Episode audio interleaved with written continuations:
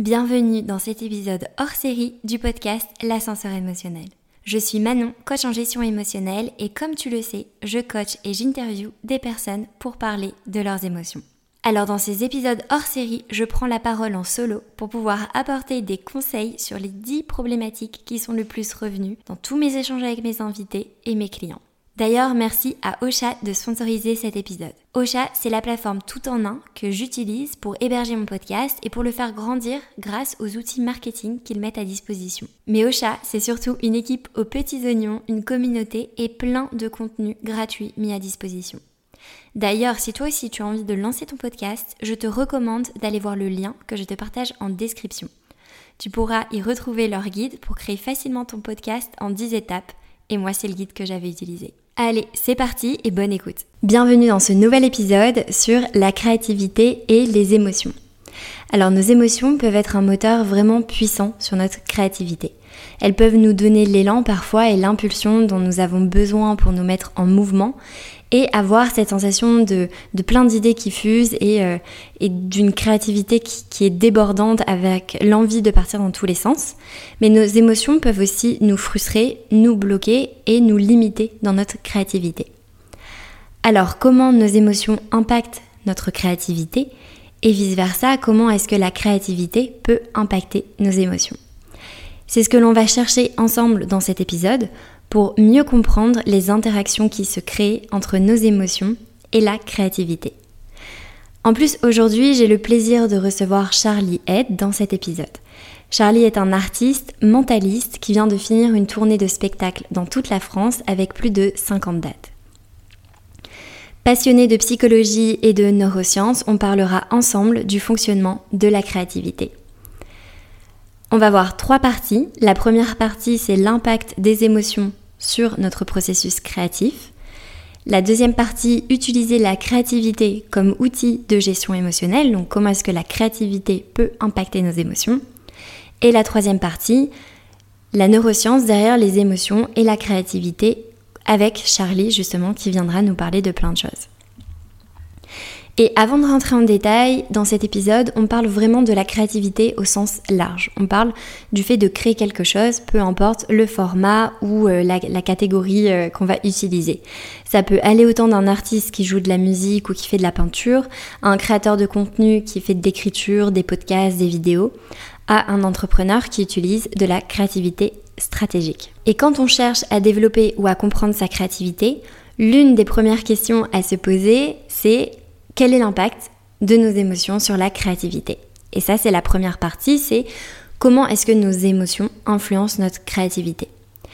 Parce que les émotions, elles jouent un rôle crucial dans la manière dont on va avoir à exprimer nos idées, notre créativité. C'est quelque chose de très personnel. Et nos émotions peuvent être parfois le moteur de notre inspiration ou au contraire le frein qui vient complètement nous bloquer. On a tous notre façon d'exprimer et de ressentir les émotions.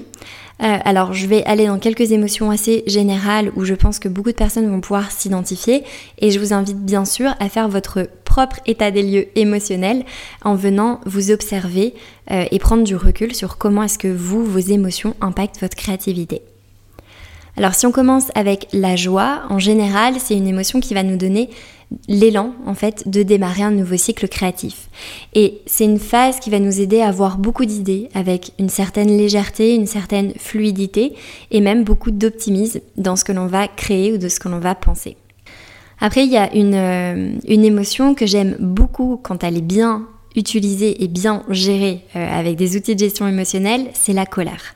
La colère, euh, c'est quelque chose dans le processus créatif qui peut nous donner beaucoup d'audace et beaucoup de créativité aussi stratégique si on parle de l'entrepreneuriat par exemple ça va être le fait de euh, se lancer à son compte parce qu'on a en colère de, d'expériences euh, avec le salariat qui ont été trop décevantes. Et se dire ok euh, là j'en ai marre je vais utiliser mes propres règles et on va avoir cette créativité de se dire ok qu'est-ce que j'ai envie de faire? Comment est-ce que j'ai envie de faire passer mes messages? Quel support est-ce que j'ai envie d'utiliser? Ça peut être aussi de la créativité très stratégique dans euh, mettre des process en place et des limites plus claires quand on a eu des, des, conflits ou, ou des, des, malentendus avec des clients. Donc ça, c'est au niveau vraiment de l'entrepreneuriat et quand on a notre compte. Et il y a aussi bien sûr beaucoup de textes, de vidéos et d'art qui peuvent découler de la colère. Et je la trouve vraiment intéressante, cette émotion, quand on sait la gérer, puisqu'elle va nous permettre de passer d'une émotion et de choses que l'on va ressentir et percevoir négativement pour pouvoir avancer vers quelque chose de positif pour nous au fur et à mesure. Et en fait, c'est vraiment une façon saine de venir extérioriser euh, cette colère. Il y a aussi l'exemple de la tristesse qui peut nous impacter, en tout cas dans notre créativité, autrement. Et peut-être qu'avec la tristesse, euh, on peut s'apercevoir qu'on va rentrer dans des sujets plus sérieux, plus mélancoliques, et ce qui va nous permettre au final aussi de connecter et de toucher euh, les gens euh, avec lesquels on va partager ce qu'on a fait. Puisque avec la tristesse dans le process créatif, je trouve que il y a souvent quelque chose avec beaucoup de vulnérabilité et beaucoup de pudeur qui fait qu'on va réussir à connecter beaucoup plus facilement. Et si on prend l'exemple de la peur au niveau de l'impact qu'elle peut avoir sur notre processus créatif, alors la peur à condition qu'elle ne nous bloque pas, mais ça on y reviendra après, euh, elle peut nous pousser dans une créativité qui va être inspirante, euh, qui va euh, nous, nous aider à être beaucoup plus authentique et à explorer justement et partager toutes nos expériences. Donc les émotions peuvent avoir une influence directe non seulement sur le thème ou le ton que l'on va utiliser pour faire passer nos messages, mais avoir aussi une influence directe sur le processus créatif en lui-même. Parce qu'en fait, une émotion intense comme la joie, ça va souvent nous donner cette petite étincelle euh, initiale avec l'impulsion nécessaire dont on a besoin pour démarrer un projet. Et la colère, elle peut par exemple dans le processus créatif nous donner la rigueur et la force de continuer, de ne pas abandonner jusqu'à ce qu'on ait réalisé ce que l'on veut. Nos émotions peuvent catalyser ou entraver notre créativité. C'est quelque chose de très personnel comme on l'a vu. Alors je vous invite vraiment à venir observer comment est-ce que vous, vos émotions vous impactent dans votre processus créatif. Et sans cette connaissance de comment est-ce que vous fonctionnez, comment est-ce que nos émotions nous impactent, justement nos émotions peuvent être notre plus gros frein et entraîner des blocages créatifs. Par exemple, la peur de l'échec peut entraîner un, blocage où on va faire du surplace et on va rester paralysé. L'anxiété, être constamment dans un état de stress, peut nous brouiller l'esprit au final et nous empêcher d'avoir ces idées qui nous paraissent évidentes. Et la colère peut compliquer la prise de décision de comment est-ce qu'on va extérioriser euh, toute cette créativité. Et le blocage créatif, je pense que c'est quelque chose que tous les artistes ou créateurs, entrepreneurs ont déjà vécu. Et c'est vraiment ces périodes de stagnation où nos idées nous semblent inaccessibles, ou parfois elles nous semblent même nulles, et notre inspiration s'estompe progressivement et on, a, on se sent découragé en fait. Et sur ça, au niveau des émotions, il peut y avoir par exemple l'émotion de la peur, avec la peur de l'échec qui vient nous bloquer on va se mettre une pression de répondre à des attentes qui vont être des attentes euh, extérieures ou notre propre exigence. Et ça va entraîner une anxiété qui va venir nous paralyser et qui va ralentir notre capacité à créer. Il y a aussi le manque de confiance en soi, donc euh, la peur de ne pas être à la hauteur, qui va faire que on va trop questionner euh, ce que l'on va faire, ou certains créateurs vont questionner leur talent ou la valeur qu'ils vont apporter, et ça peut conduire à des comportements euh, d'auto-sabotage ou de se limiter. Et il y a aussi le, perfectionnisme qui rejoint un petit peu les deux points, qui est un autre état émotionnel qui va venir aggraver ce blocage créatif et euh, qui va même parfois empêcher euh, certaines personnes de commencer, de faire le premier pas euh, vers leur processus créatif. Il est donc essentiel de reconnaître et d'apprendre à gérer ces états émotionnels pour pouvoir surmonter progressivement les blocages créatifs. Alors pour explorer tout ça, il est essentiel de savoir identifier et observer nos propres émotions et comment elles s'expriment. Et c'est d'ailleurs le sujet de tout le premier module de ma formation pour apprendre à mieux gérer ses émotions. Le lien est en commentaire de l'épisode si vous pensez que ça peut vous aider de passer euh, d'une vision floue et un brouillard sur ce que vous ressentez à un état émotionnel et une vision beaucoup plus claire et précise euh, de comment est-ce que vous vivez les choses. Là, on vient de voir comment nos émotions peuvent influencer notre créativité et alors vice-versa, comment est-ce que la créativité peut impacter nos émotions Et c'est la deuxième partie, la créativité comme outil de gestion émotionnelle. Parce que si nos émotions impactent notre créativité, l'inverse est aussi vrai. On peut utiliser la créativité comme un outil ultra puissant pour mieux gérer nos émotions et transformer euh, au final la façon dans, dans laquelle on les ressent. Donc c'est utiliser des process créatifs pour extérioriser nos émotions, les libérer et nous soulager. Et c'est pas attendre justement d'avoir l'émotion qui nous envahit et après d'en faire quelque chose. C'est ok, on va mettre en place des outils créatifs pour aller chercher et extérioriser les émotions. Pour ça, il y a plein de supports euh, que vous pouvez utiliser. Il y a par exemple l'écriture qui peut être très thérapeutique. Et Charlie va venir nous parler d'un protocole d'écriture euh, dans la troisième partie quand il viendra. Il y a aussi l'exemple de l'art-thérapie que j'aime beaucoup parce que je trouve que l'art-thérapie, ça illustre parfaitement le, lien de médiation que l'art peut ou la créativité peut avoir entre nous et nos émotions. Et avoir un cadre où on va pouvoir explorer ce que l'on ressent sans forcément avoir à verbaliser nos expériences. Et il y a l'exemple de la musique où on peut aller utiliser la musique pour rentrer dans des états méditatifs, dans des états beaucoup plus calmes, ou tout simplement aller chercher des émotions super fortes. Pour conclure cette deuxième partie, la créativité en tant qu'outil de gestion émotionnelle peut considérablement améliorer notre bien-être émotionnel et notre santé mentale. Et maintenant, je suis super contente parce qu'on va pouvoir voir le fonctionnement des émotions et de la créativité dans notre cerveau. Et pour cette partie, j'ai le plaisir de recevoir Charlie Head. Je suis trop contente pour cette troisième partie de recevoir Charlie. Salut. Salut. Alors je suis vraiment trop contente euh, pour euh, deux raisons de te recevoir sur cet épisode sur la créativité. La première, c'est parce que tu fais des spectacles, euh, des vidéos, tu as écrit un livre et je trouve que du coup, tu exploites vraiment la créativité autant en ligne que dans le réel. Donc ça va être trop intéressant de connaître ton process créatif. Et la deuxième raison, c'est parce que tu es mentaliste et que du coup, tu vas nous expliquer pourquoi et comment fonctionne la créativité dans notre cerveau. Alors, tu vas pouvoir nous en dire plus. Déjà, première question, peut-être pour euh, te connaître un peu plus, est-ce que tu considères que ta créativité, elle est innée ou elle est acquise? Euh, Clairement, elle est acquise. Ouais, j'ai pas toujours euh, été créatif. Et j'ai pas toujours pensé que j'étais créatif. Ok. et d'ailleurs, même maintenant, en vrai, des fois, je me dis là, aujourd'hui, j'arrive pas à être créatif, ou en ce moment, je suis moins créatif. Donc ça dépend vraiment des phases de ce que je vis, et des phases de vie que j'ai. Et du coup, c'est clairement, ouais, c'est clairement acquis. Ok, super intéressant parce que je trouve que d'extérieur, le fait que tu fasses plein de choses, on a tendance à se comparer tout le temps euh, en se disant bah non, moi je me sens pas créatif, regarde cette personne, tout ce qu'elle fait, et euh, tu montres que tu peux accomplir plein de choses avec euh, le travail en fait. Ouais, carrément. Et je trouve que la créativité, c'est pour le coup vraiment. pas littéralement, mais c'est très similaire au fonctionnement d'un muscle en vrai. Mm. Parce que plus tu vas faire des tâches créatives, plus tu vas t'entraîner avec des process créatifs qui fonctionnent pour toi, plus tu as de chances de devenir encore plus créatif et de, de progresser là-dedans c'est un peu un skill que tu peux développer, mais comme n'importe quel autre skill, tu vois. Tu, peux apprendre l'anglais, tu peux devenir créatif, c'est un peu les mêmes euh, euh, possibilités, quoi. Trop bien. Euh, du coup, on était en train de voir la troisième partie sur neurosciences, créativité et émotion, et on était en train de voir le lien qui se crée entre les émotions et la créativité. du coup, question, comment fonctionne la créativité Comment fonctionne la créativité dans notre cerveau, du coup C'est ça. Ok. Bah, on va faire un petit point neurosciences de ce que, de ce que j'ai cherché, euh, parce que du coup, je kiffe un peu comprendre ce qui se passe dans notre cerveau. Donc, euh, promis, ça va être compréhensible, ça va être simple, ça va être rapide. Mais euh, du coup, restez bien concentrés sur ce petit point neurosciences.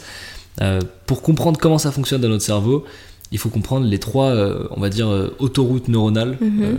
avec lesquelles on va penser. Et on va dire qu'il y a trois chemins principaux qui, qui construisent notre pensée. Le premier, ça va être le réseau exécutif. Donc, c'est le, fonctionnement qu'on a actuellement quand on discute. Hmm. Là, maintenant, tu vois, on réfléchit à ce qu'on dit. Les gens qui nous écoutent, en théorie, ils sont concentrés sur ce qu'on dit hmm. aussi.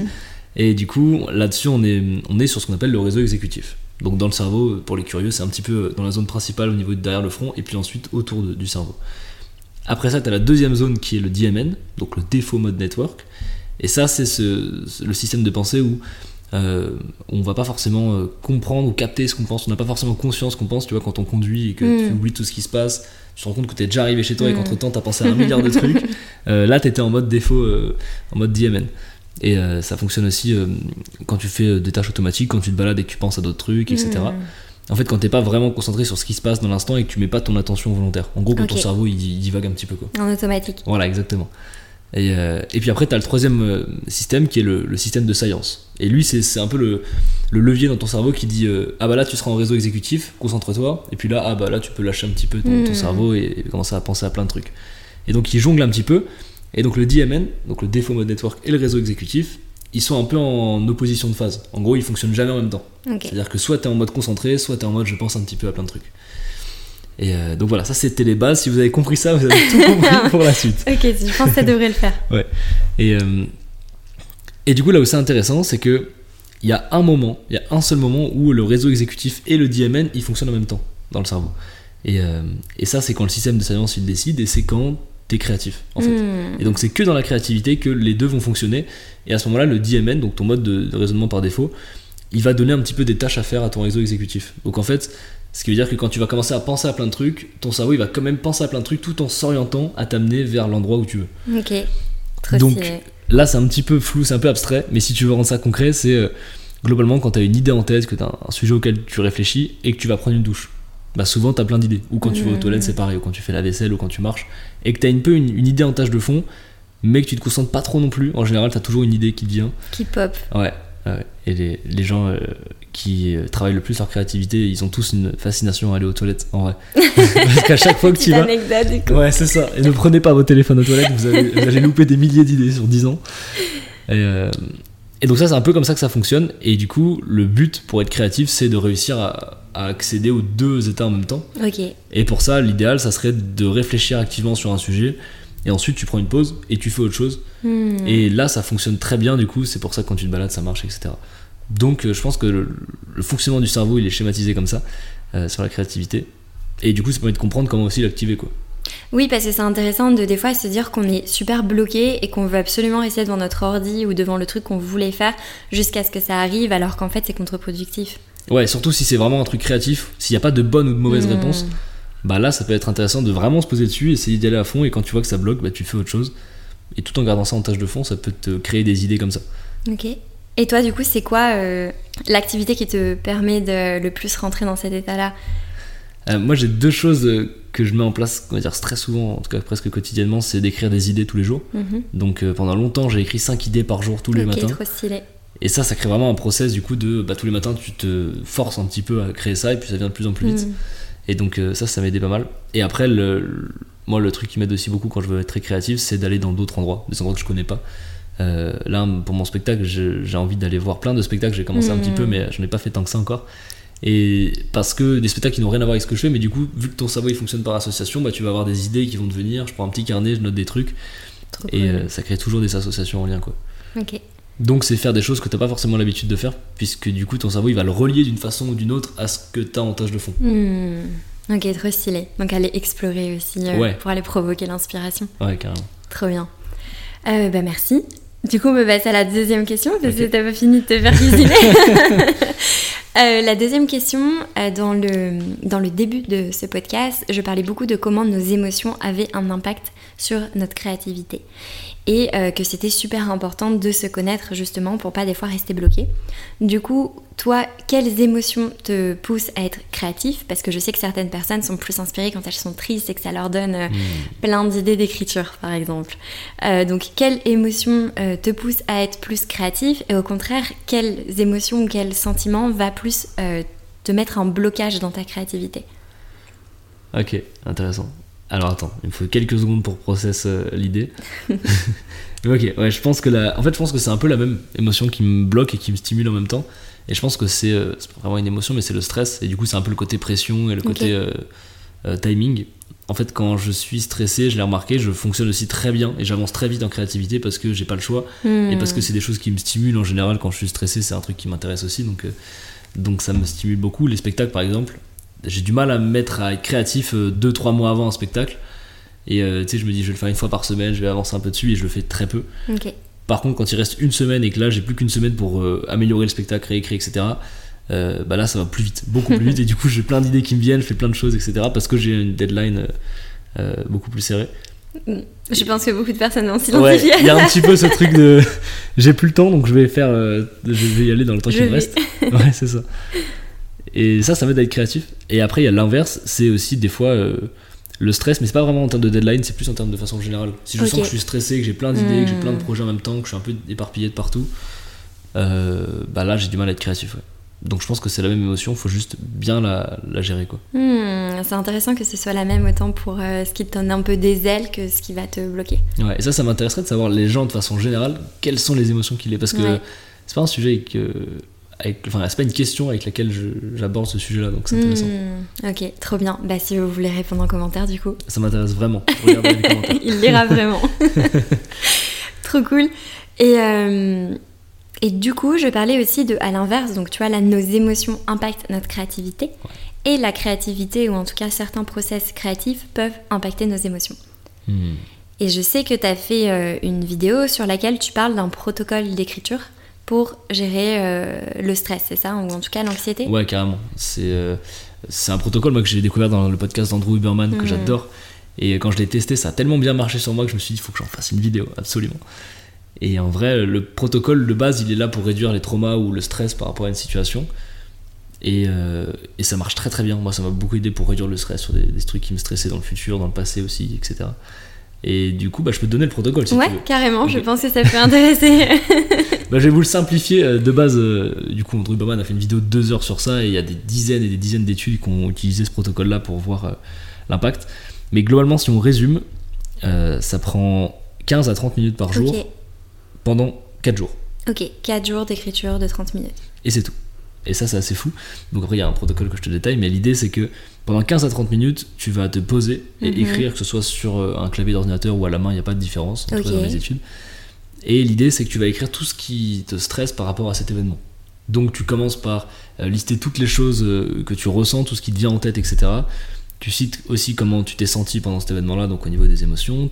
Tu cites aussi les émotions que tu ressens pendant que tu écris le protocole. Hmm, Et euh, ça, c'est un petit peu des guidelines pour t'aider, pour savoir euh, quoi écrire, parce que des fois 15 minutes non-stop, euh, ça peut être difficile d'écrire sans s'arrêter. Et, euh, et donc, tu- globalement, tu listes tout ce qui te vient en tête par rapport à ce, ce truc-là. Et une fois que tu as terminé, euh, tu le relis pas, Ok, et tu y reviens demain. Et du coup, tu fais ça 4 jours d'affilée. Le deuxième jour, tu fais pareil, tu réécris tout ce qui se passe sur, sur l'événement, etc., tout ce qui te vient en tête. Et le but, c'est de faire ça donc 4 jours d'affilée. Et à la fin des 4 jours, tu laisses une petite semaine. Et tu reviens une semaine après relire tout ce qui s'est passé.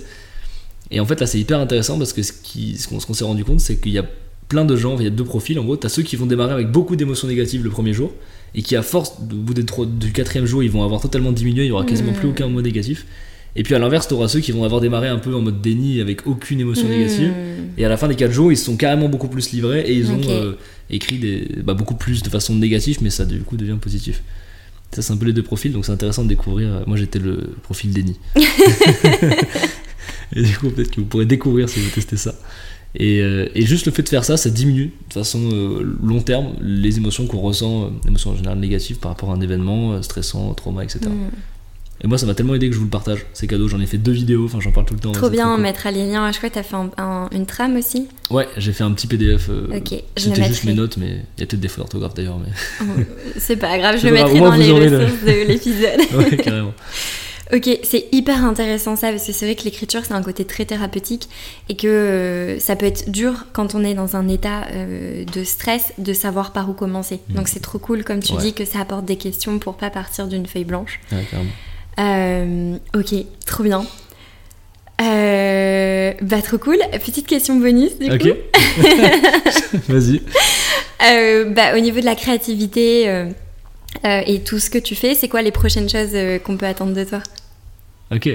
Bah, les prochaines choses, en vrai, ça c'est un peu drôle parce que souvent quand tu fais des projets sur plusieurs mois, quand le projet sort, t'as déjà terminé le process créatif en vrai, Ouais. plusieurs mois avant.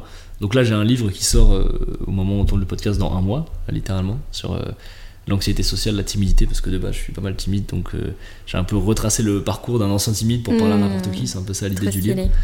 Et, et il s'appelle Deviens un aimant social. Donc ça c'est mon prochain livre. Et puis après, euh, je pense que ça va être des spectacles. En vrai. Des Ça va être spectacles améliorer celui que j'ai déjà là pour en refaire encore un plus long, encore plus stylé, encore plus euh, créatif, j'espère. Ok, trop bien. J'ai plein de questions qui me viennent en tête. Mais euh, du coup, ça vaudra peut-être le coup de refaire un épisode euh, sur, euh, sur d'autres sujets. En tout cas, je te remercie. Je pense que c'était super intéressant d'avoir cette troisième partie, plus neurosciences et émotions, avec toi. J'espère que l'épisode vous a plu. Je vais mettre tous tes liens. Où est-ce que les gens ils peuvent te suivre, te trouver? merci. Tu préfères sur euh, quoi?